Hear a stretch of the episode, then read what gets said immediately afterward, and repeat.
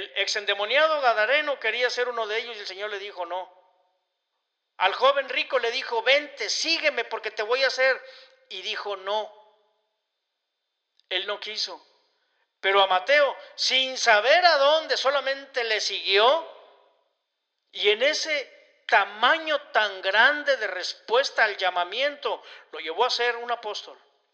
Y lo llevó a ser uno de los escritores de los cuatro evangelios.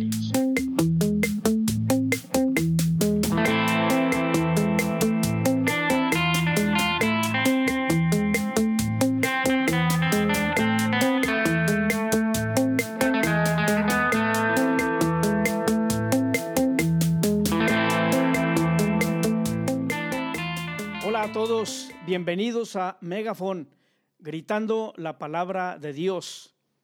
En este capítulo, que ya es el, el 3, lo he titulado Lo sencillo del llamamiento. Yo quiero enseñar, la verdad es que Dios no es nada complicado. Los hombres somos los que hacemos difícil lo sencillo. Esa es una cualidad que tenemos todos nosotros. Eh, Vamos a ver en este tema cómo Dios llamó a varios personajes eh, de la Biblia, cómo fue su llamado, cómo fueron invitados por el Señor Jesucristo a la obra, al trabajo, y bueno, pues eso nos deja a nosotros una, una eh, impresionante eh, forma en que Dios llama a, a los hombres al ministerio. Así es de que lo primero que vamos a ver eh, es cómo Dios llamó a Saulo de Tarso. Para muchos es muy conocido, pero lo encontramos en Hechos 9, del 1 al 16. Y eh, no lo voy a leer todo porque pues está, está eh, un poco largo, pero sí vamos a ver la manera en que lo más importante lo voy a tratar de cómo Dios llamó a Saulo de Tarso. En el versículo 4 Dice, y cayendo en tierra, oyó una voz que le decía, Saulo, Saulo. Es algo, algo importante es que lo conocía por nombre, ¿verdad? Es qué importante es ese asunto de que lo conocía por nombre. Para nosotros, eh, hoy en día, lo importante no es que tú conozcas a Dios, o que el hombre conozca a Dios, o que alguien conozca a Dios. Lo importante es que Dios te conozca a ti, y eso no es tan fácil ni tan sencillo. Así es de que el Señor le dijo, Saulo, Saulo, ¿por qué me persigues? El perseguir, según en el diccionario, significa seguir al que huye intentando alcanzarlo, perseguir al adversario, atormentar, no dejar en paz. Eso significa, eh, eso significa perseguir atormentar, no dejar en paz. Así es de que, eh, bueno, pues eh, vemos cómo, cómo Saulo, eh, usando, usando la, el significado del diccionario, es que Saulo, el Señor le dice, Saulo, ¿por qué me estás atormentando? Saulo, ¿por qué no me dejas en paz? Saulo, ¿por qué estás atormentando a los que me siguen, a mi equipo, a mi grupo? ¿Por qué no dejas en paz a mis seguidores? Eso es lo que, lo que más o menos está diciendo ahí, ¿verdad? El versículo 5, eh, él le dijo, ¿quién eres, Señor? Y le dijo el Señor, yo soy Jesús, al que tú persigues, al que intentas alcanzar para atormentar, al que no dejas en paz. Eh, básicamente le está diciendo eso. Yo soy Jesús, ¿sí? Al que no dejas de perseguir yo soy Jesús al que no dejas en paz ni a sus seguidores.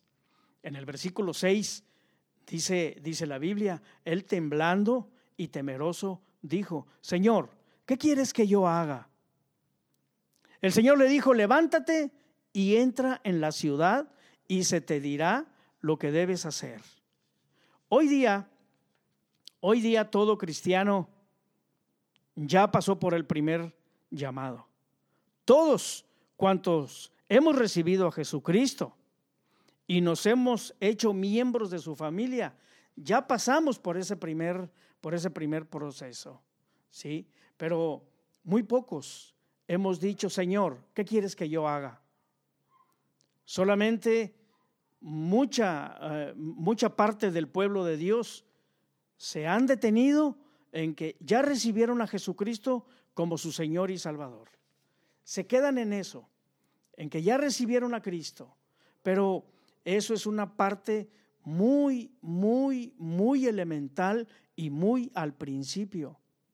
Muy pocos hemos dicho o han dicho al Señor, ¿qué quieres que yo haga? Y mucho menos nos hemos, no nos hemos esperado a que nos hable por nombre y que nos empiece a dar instrucciones. La mayoría de los ministros nos lanzamos a la actividad del ministerio y otros, por ejemplo, estudios en un instituto bíblico sin que el Señor les diga o nos diga, quiero que estudies en un instituto bíblico. Es como un ejemplo. Muchos se lanzan a la, a la actividad porque la mayoría de los jóvenes en una iglesia se van al instituto porque no pudieron entrar a la preparatoria o no pudieron entrar a la universidad o a la facultad y deciden entonces irse a un instituto bíblico. Tus líderes de tu denominación eh, pues te, te animan a que, a que vayas a un instituto bíblico y bueno, pues eh, sin tener otras oportunidades, ¿verdad? Pues eh, te vas a tomar eh, el, el, seminario, el instituto bíblico y salir con la idea de que sales del instituto bíblico y ya sales como pastor, ¿sí? Entonces, muchos de los ministros se lanzan al ministerio por otros medios. El Instituto Bíblico es uno de ellos. Otra forma es que te sales de tu iglesia local por diferencias con el pastor y fundas tu propia congregación. Otra de las formas es familiares y amigos te animan a fundar tu propia congregación. Te ven aptitudes, te ven con los deseos, te ven ya que tienes un buen camino más o menos recorrido y los familiares, amigos, te animan a fundar tu propia congregación y de donde ellos van a ser ya parte de tu, de tu congregación. Otra manera es que te cambias de domicilio y, y la iglesia te queda muy lejos y decides fundar tu propia congregación. Tienes experiencia predicando y el pastor abre una célula de hogar que crece y la hacen congregación, de donde te ungen como pastor, ¿verdad?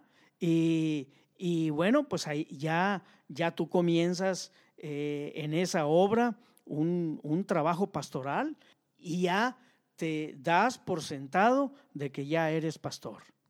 Mi propio testimonio es el asunto cuando el Señor me paró a mí, fue, fue el enfrentamiento que yo tuve que tener con Él deja de pastorear, porque yo no te llamé a esto. Y eso ha pegado mucho en mi corazón, ha pegado en mi cabeza desde hace ya casi tres años que sucedió esto. Y todo este tiempo el Señor me ha enseñado. Y cada vez veo más y veo más temas y veo en la Biblia, en personajes de la Biblia, la misma situación de que el Señor cuando habla te tiene preparado tu ruta, tu camino, el cual debes seguir. Una pregunta importante aquí, después de que vimos eh, cinco formas en las, que, en las que tú te lanzas al ministerio por, por tu propia cuenta, la pregunta es, ¿quién te puso en el ministerio en todos estos casos? ¿Los hombres o Dios?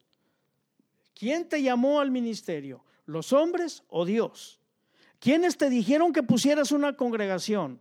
¿Los hombres o Dios? ¿Quién te dijo que te fueras al instituto bíblico? ¿Dios o tus padres o tus líderes o porque muchos jóvenes se fueron de, de, tu congregación? Eso, eso es un gran problema. En este caso de Saulo de Tarso, ¿quién lo puso? ¿Los hombres o Dios? ¿Verdad que, ¿Verdad que esa es la gran diferencia?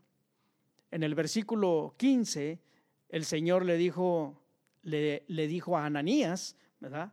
Ve, porque instrumento escogido me es este para llevar mi nombre en presencia de los gentiles y de reyes y de los hijos de Israel. Versículo 16, porque yo le mostraré cuánto le es necesario padecer por mi nombre. Pero los ministros sin llamados no quieren padecer por el Señor. Aquí el Señor le está diciendo a Ananías, dile a Saulo, ¿sí? Lo que yo le voy a mostrar, cuánto le es necesario padecer por mi nombre. Pero muchos ministros hoy no quieren padecer por el llamado, porque no los ha llamado el Señor. No quieren padecer por el Señor. Primero, se preparan. Esto yo lo he visto a lo largo de, mi, de mi vida cristiana y mi vida como, como pastor, que fueron 24 años pastoreando. Yo vi tantas cosas, vi tantos ejemplos. Primero se preparan varias familias para que lo apoyen económicamente para iniciar una congregación. No se lanzan nada más así eh, eh, al, al aventón a ver qué pasa. Otros ministros, sin el llamado de Dios, no dejan su trabajo secular. Pues ellos dicen, es que la congregación aún no me puede suplir mis necesidades. Es una congregación pequeñita y yo tengo que trabajar. Bueno, no tiene el llamado de Dios. Y así hay varios ejemplos más. No tienen el llamado porque cuando tienes el llamado, dejas todo lo que estás haciendo y vas a hacer lo que te manda el Señor. Ese fue mi caso. El Señor me dijo, deja de pastorear porque yo no te llamé al pastorado. Y lo que había sido trigo limpio ministerios se fue diluyendo y se fue diluyendo hasta que llegó abajo. Fue una forma impresionante cómo el Señor metió la mano y luego Él me fue tratando con sueños en revelaciones, sueños proféticos que después los voy a compartir. Y así Él me fue diciendo qué era lo que Él quería. Jesús nos llama y nos dice, te voy a mostrar lo que es necesario padecer por llevar mi nombre a los demás. ¿Cómo ves? ¿Cómo ves esto? Dios cuando nos llama, eso es lo que nos dice. Cuando el Señor me dijo, quiero que me edifiques casa de oración y alabanza continua los 24 horas del día, los 365 días del año. Quiero que prepares hombres y mujeres para el ministerio. Prepárate tú y prepara a otros. Eso es lo que quiero que hagas. Y eso me cambió todos mis planes. Yo ya tenía 24 años disque de experiencia pastoreando, pero era algo que el Señor no me había mandado hacer. Así es de que eso, eso lo vemos con Saulo de Tarso. El Señor se le aparece a Saulo en aquella luz y luego le dice qué es lo que tiene que hacer. Ahí lo llama al ministerio, lo hace que vaya a Damasco. En Damasco tiene a otro hombre que le va a llevar y le dice lo que va a hacer. Y, y todo era llevar a Pablo, perdón, a Saulo, llevar a Saulo a que obedezca, a que obedezca, a que obedezca.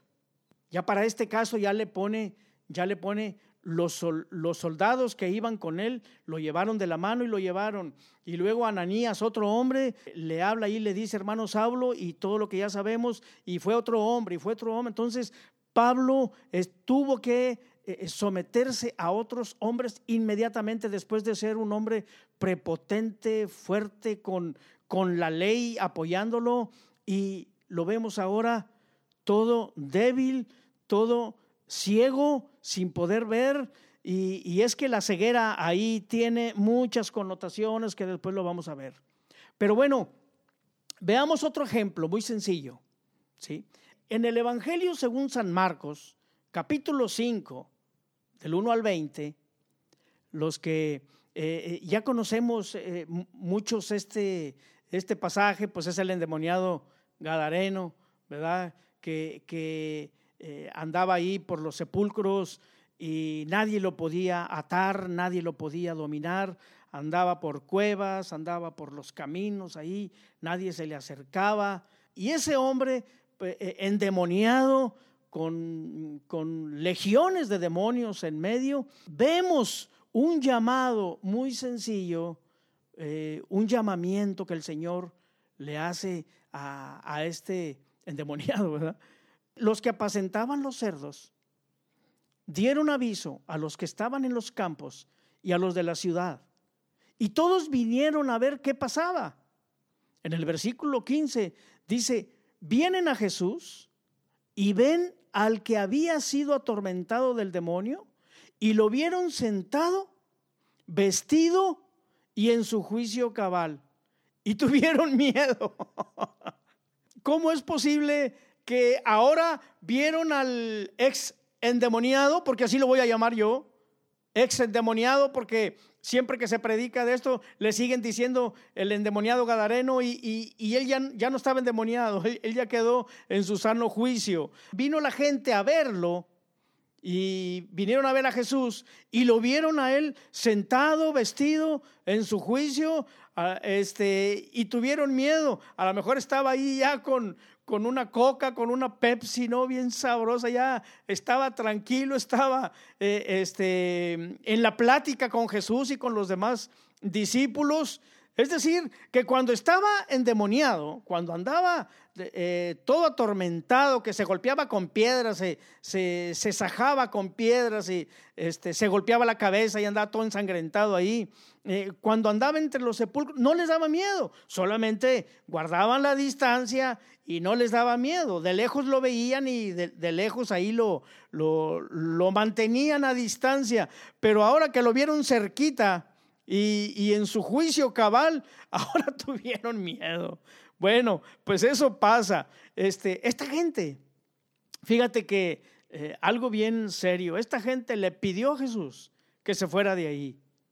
No percibieron la magnitud de las cosas, ni, ni pudieron darse cuenta de la persona de Jesús. A ellos les interesaba que eh, en, un momento había hecho uh, algo maravilloso con un demonio, pero también les había quitado muchos cerdos, que es a donde se fueron los demonios y se fueron corriendo hacia el despeñadero y se ahogaron, en el lago. A ellos les interesaba más eh, sus cerdos y la paz con la que supuestamente ellos vivían. Esta gente le pidió a Jesús que se fuera de ahí. Así es de que Jesús pues no discutió con ellos. Ahí cuando Jesús eh, eh, entra a la barca para irse, entonces este ex endemoniado le pidió, le rogó que le dejase estar con él. De todos los que vinieron, de todos los que vivían en los campos y todos los que vivían en la ciudad y que vinieron a ver todo lo que pasaba, le pidieron que se fuera. Solamente, solamente el ex endemoniado este entendió la magnitud de las cosas. Le pidió, le rogaba que le dejase estar ahí con él, que le dejase ir con él. Este hombre ya pertenecía a la familia de Dios. Este hombre ya había tenido un encuentro con Jesús. Jesús ya había hecho una obra en él.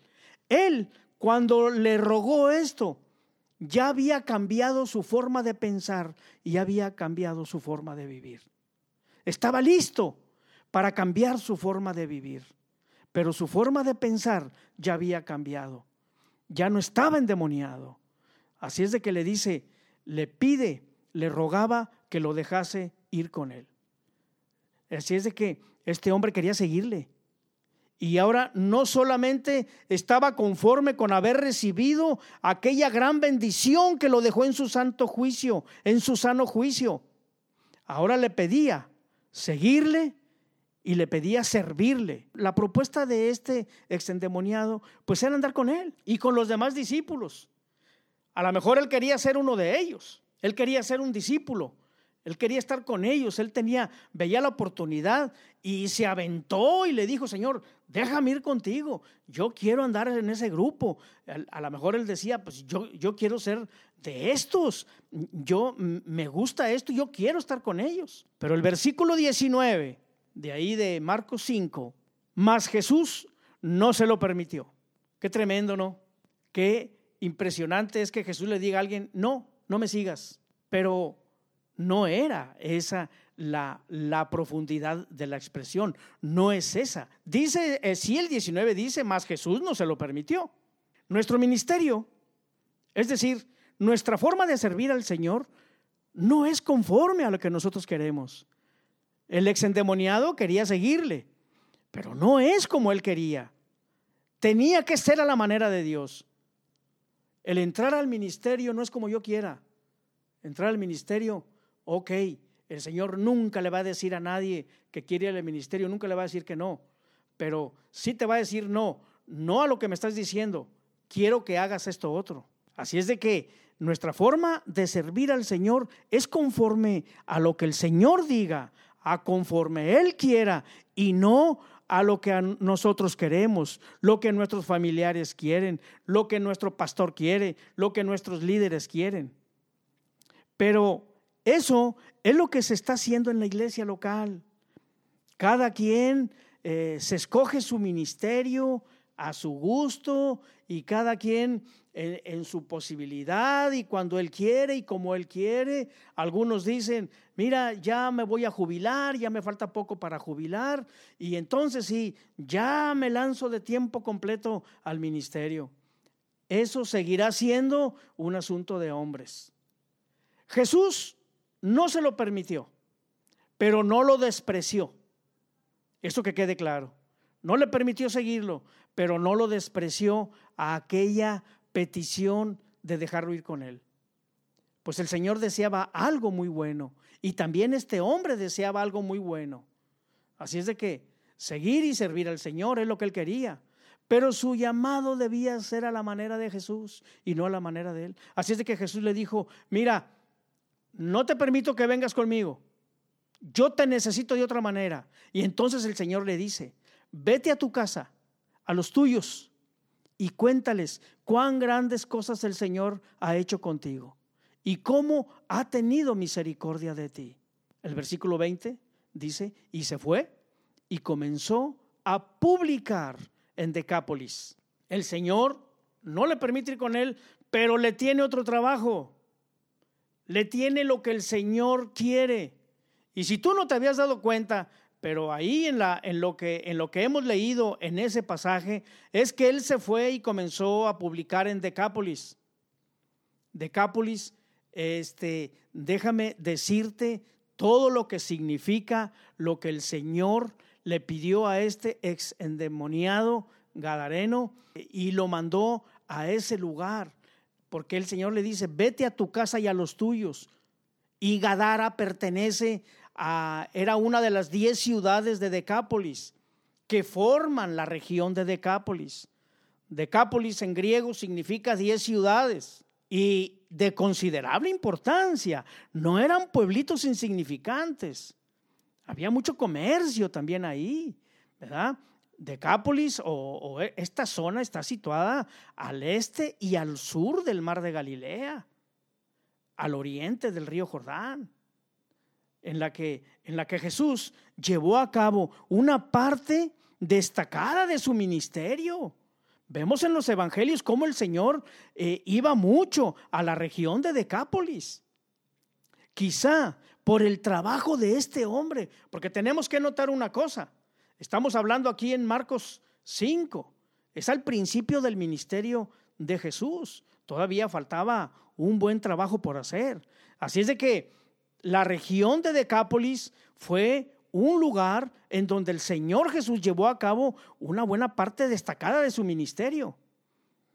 Tal parece que el Señor le estaba diciendo a este ex endemoniado, ve a tu casa, ve a los tuyos, y él se fue por toda la región de Decápolis y preparó a toda aquella gente para el trabajo que después Jesús iba a hacer en toda esa región de Decápolis. Gadara de donde era este exendemoniado, pertenecía a, esta región de Decápolis. Y entonces comenzó a publicar en estas diez ciudades cuán grandes cosas había hecho Jesús con él y todos se maravillaban. Qué gran trabajo le encomendó el Señor Jesús. Qué gran trabajo. No era un trabajo difícil, era un trabajo sencillo. Un llamamiento sencillo, el cual pues él quería servirle al Señor y con eso él estaba listo para cumplirlo. Y lo hizo muy bien. No se complicó la vida. Fue a los de su casa que se sorprendieron al verlo ya todo un tipo, ya todo un predicador, ¿qué les parece el exendemoniado? Lo vieron ahí y luego se brincó a la otra ciudad, a, las diez ciudades de Decápolis y él hizo un trabajo impresionante de tal manera que todos, dice la Biblia, todos se maravillaban. Yo creo que el Señor, el Espíritu de, el, el, Espíritu de Cristo le enseñó a hablar, le enseñó a decir cosas profundas y maravillosas, pero no a lo mejor él quería ser apóstol, pero no. A lo mejor él quería más adelante escribir un evangelio, no. Él quería andar con Jesús en las, con las cámaras y con todo el bullicio. El Señor le dijo, no, tú vete solito a hacer este trabajo, ahí te necesito, vas a ser una pieza importante. Y él la hizo. Él hizo solo lo que el Señor le pidió que hiciera. No construyó templos, no vendió tamales para sostener la obra. No vendió gorditas ni enchiladas, ni recogió ofrendas especiales para echar la placa de algún templo. Nada, nada de lo que se hace mucho en las congregaciones. Porque están en sus fuerzas trabajando, están en sus fuerzas haciendo algo que el Señor no les ha mandado hacer. Él quería ser apóstol como los discípulos, de Jesús, andar con él, pero el Señor lo mandó a predicar con su testimonio y preparar a esas diez ciudades. Quizá fue así para cuando Jesús pasara por ellas. ¿Qué les parece lo, lo sencillito de este llamamiento del ex endemoniado? Otro ejemplo sencillo del llamamiento es el joven rico. Y ese lo vemos en Mateo capítulo 19, versículos del 16 al 23. Le dice este joven, ¿qué bien haré para tener la vida eterna? Jesús le dijo, guarda los mandamientos. El joven rico le dijo, ¿cuáles? Pues eh, el Señor le dice, bueno, no matarás, no adulterarás, no robarás, no dirás falso testimonio, honra a tu padre y a tu madre y ama a tu prójimo como a ti mismo. El joven le dijo, todo esto lo he guardado desde mi juventud. ¿Qué me falta? El versículo 21, Jesús le dijo, si quieres ser perfecto, fíjese que eh, aquí algo bien importante, no solamente es guardar los mandamientos y pasarte una vida eh, guardando los mandamientos, el que pudiera hacerlo, el que pudiera hacerlo, eh, quizá la mayoría eh, este, no está tan fácil, pero cuando el Señor le dice, ¿ya guardaste los mandamientos? Sí, yo todo eso lo he guardado desde joven. Bueno, ¿quieres ser perfecto? Ándale. Y ahí como que, como que le apretó una cuerdita fuerte, ¿no? ¿Quieres ser perfecto? No basta con guardar los requisitos de la iglesia. Tenemos que llegar a ser perfectos. Le dice el Señor, ¿quieres ser perfecto? Anda, vende lo que tienes y dalo a los pobres. Y entonces vas a tener tesoros en el cielo. No solamente tesoros aquí en la tierra, tesoros en el cielo. Y luego ven y sígueme. ¡Wow! Si a ti no te estremece esto, pues no sé qué te, qué te, te va a estremecer. ¿Cuántos no daríamos lo que fuera porque el, Señor nos diga, haz esto y cuando termines ven y sígueme? Sacrifica esto y luego cuando termines ven y sígueme. Wow, ¿qué no haríamos si fuera el Señor mismo el que nos dijera el que nos dijera esto muy poderoso que está en este versículo 21. Vende lo que tienes, dáselo a los pobres y tendrás tesoros en los cielos y ven y sígueme. Este joven rico, buscando tener la vida eterna, se encuentra con un llamamiento del Señor Jesucristo. Él buscaba otra cosa. Él buscaba cómo tener la vida eterna. Pero el Señor lo llamaba a más. Y se encontró con un llamado directo a ser seguidor, a ser discípulo. Cuando muchos de nosotros quizá nos vamos a dar por bien servidos con cuando menos el día de nuestra partida a, la presencia del Señor, llegar al cielo y, wow, con mucho sudor y con mucho esfuerzo, cuando menos decir, Señor, ya llegamos a casa. Gracias, Padre.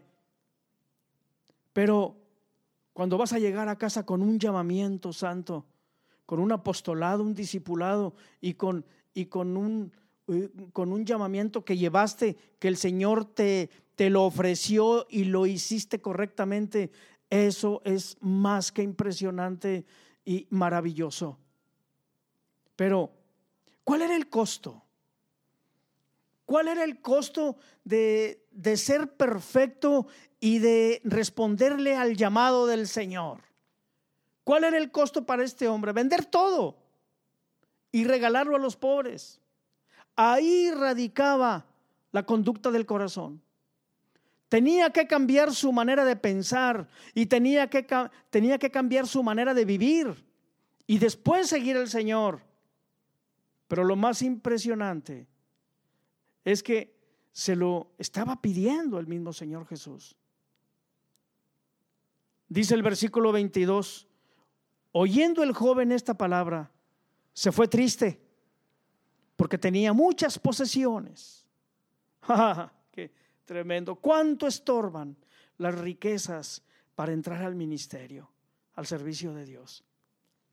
Quizás muchos creyentes han recibido el llamado auténtico del Señor, pero por el costo que hay que pagar, mejor se van tristes y prefieren ser miembros de una congregación, servir en algo, asistir los domingos. ¿Por qué no pagar sus ofrendas, pagar sus diezmos? Y que nadie los inquiete de más. Pues tienen negocios propios, tienen buenos trabajos, les va muy bien en su, en su vida. Lo que, lo que se batalla, lo que estorba para el llamamiento. Y este joven rico despreció el seguir al Señor, porque el costo era muy alto, pero el llamamiento era sencillo. El llamamiento fue muy sencillo. Vende todo lo que tienes, dáselo a los pobres y sígueme. Así de sencillo. Otro de los ejemplos que quiero compartir Está en Mateo 9:9. Dice la escritura, pasando por Jesús por ahí, vio a un hombre llamado Mateo que estaba sentado al banco de los tributos públicos y le dijo, sígueme. Y se levantó y le siguió. wow. Este, más rápido que una liebre, más rápido que un venado. Eh, lo vio el Señor que estaba ahí sentado, haciendo cuentas. Ahí estaba ahí con, la libreta de las anotaciones. Y el Señor eh, dice que lo vio y le dijo, sígueme. Y él se levantó y le siguió. El versículo 9 nos dice que le siguió. O sea, Mateo se levantó y lo siguió. ¿A dónde le siguió? La, la respuesta es que Mateo no sabía dónde.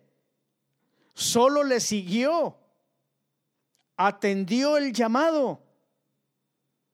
Porque dice, me, no salgo de lo sencillo de este llamamiento. Este, pues eh, tenía esposa, yo creo tenía esposa, hijos, tenía casa, tenía todo el negocio y tenía un buen negocio aborrecido por, por, por, el pueblo judío, ¿verdad? Pero, y también aborrecido por los romanos porque los consideraban traidores también. Pero pues ellos hacían ese trabajo. Cuando el Señor le dice, sígame, se levantó y le siguió. Dejando dinero, buen negocio, dejando un puesto de mucha remuneración. Pero eso fue lo que hizo Mateo. ¿Le siguió a dónde? Pues eh, no sabía a dónde, solamente le siguió. Qué impresionante es esa respuesta al llamamiento. Solamente atendió el llamado. Muchos ministros hoy necesitan seguridad financiera, necesitan que ciertas áreas personales estén suplidas para poder eh, atender un puesto, un llamamiento que les hagan.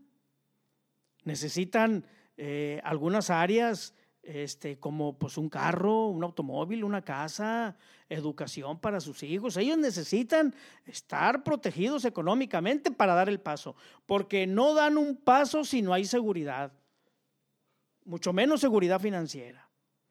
Mateo dejó todo, hasta el dinero recolectado eh, hasta esa hora, porque pues a lo mejor fue en la mañana, no, se me antoja que fue en la mañana, por ahí temprano, no sé, o a mediodía, pero ya llevaba una lana este, recaudada por ahí. Él cuando se levanta, no echó al morral el dinero o echó la libreta, el, el, banco. El banco sí era un banco, de, de veras, un banco y una mesita y un banquito. Y ahí tenía que tener todos los papeles oficiales de lo que él hacía. Él dejó todo eso ahí. Dejó su puesto, dejó el puesto muy anhelado por muchos, por cierto. Saben que recibió un llamado importante y lo aceptó. ¿A dónde lo llevó el Señor? ¿Cuál era su llamado? Pues déjame decirte que el llamado era a ser uno de sus apóstoles. Y su llamado era a prepararlo para llegar a escribir uno de los cuatro evangelios. El exendemoniado Gadareno quería ser uno de ellos y el Señor le dijo no. Al joven rico le dijo, vente, sígueme porque te voy a hacer. Y dijo no. Él no quiso. Pero a Mateo, sin saber a dónde, solamente le siguió. Y en ese tamaño tan grande de respuesta al llamamiento, lo llevó a ser un apóstol. Y lo llevó a ser uno de los escritores de los cuatro evangelios. Ahora nos damos cuenta que el llamado al ministerio tiene su costo. Y en verdad es un costo muy alto. ¿Qué le pasa? ¿Qué pasa entonces cuando no hemos sido llamados al ministerio? Pues que tenemos que orar a Dios pidiendo cuál es nuestro ministerio. Muchos pastores podrán decir, el Señor me llamó al ministerio. Lo tengo muy claro, hermano. El Señor me llamó al ministerio. Bueno, pues, pero yo preguntaría, ¿a qué ministerio? ¿Apóstol? ¿Profeta? ¿Evangelista? ¿Pastor o maestro? Porque estos ministerios fueron dados a la iglesia para perfeccionar a los santos, para la obra del servicio, para la edificación del cuerpo de Cristo. A Timoteo le dice en segunda de Timoteo 4:1, haz obra de evangelista, cumple tu ministerio. Tenía muy claro el ministerio Timoteo. La iglesia local sufre porque la gran mayoría opta por el pastorado como el llamado al ministerio. Y eso no lo, no lo aprueba ni lo sostiene el Señor Jesucristo. La iglesia de poder y de autoridad, con verdaderos pastores al frente y con los demás ministerios fluyendo entre el pueblo, será una iglesia que dé dirección al gobierno, una iglesia que le dé dirección a la ciudad. Será una iglesia que Jesús y el Espíritu Santo dirija a través del pastor de esa congregación. Así es de que Jesús le dijo a una mujer cananea que vivía en esa región, allá en Mateo 15, 24, Dios solamente me envió a las ovejas perdidas de Israel. Jesús no hacía lo que quería, sino lo que el Padre le mandó hacer. Él le dijo a esa mujer, yo no vine a todos. Mi trabajo fue venir solamente, me envió mi Padre a las ovejas perdidas de Israel. Si Jesús tenía muy claro su llamamiento y no hizo más de lo que no se le mandó hacer, ¿por qué nosotros estamos haciendo lo que se nos antoja en la iglesia? Los que hemos tomado ministerios con todo nuestro corazón, eso no está en duda. Hemos pastoreado con toda la intención, eso no está en juego. Lo hicimos con toda nuestra devoción, eso fue correcto, pero pues no nos habían mandado hacer eso. Bienvenidos a Megafon, gritando la palabra de Dios. Nos vemos en la próxima. El Señor les guarde.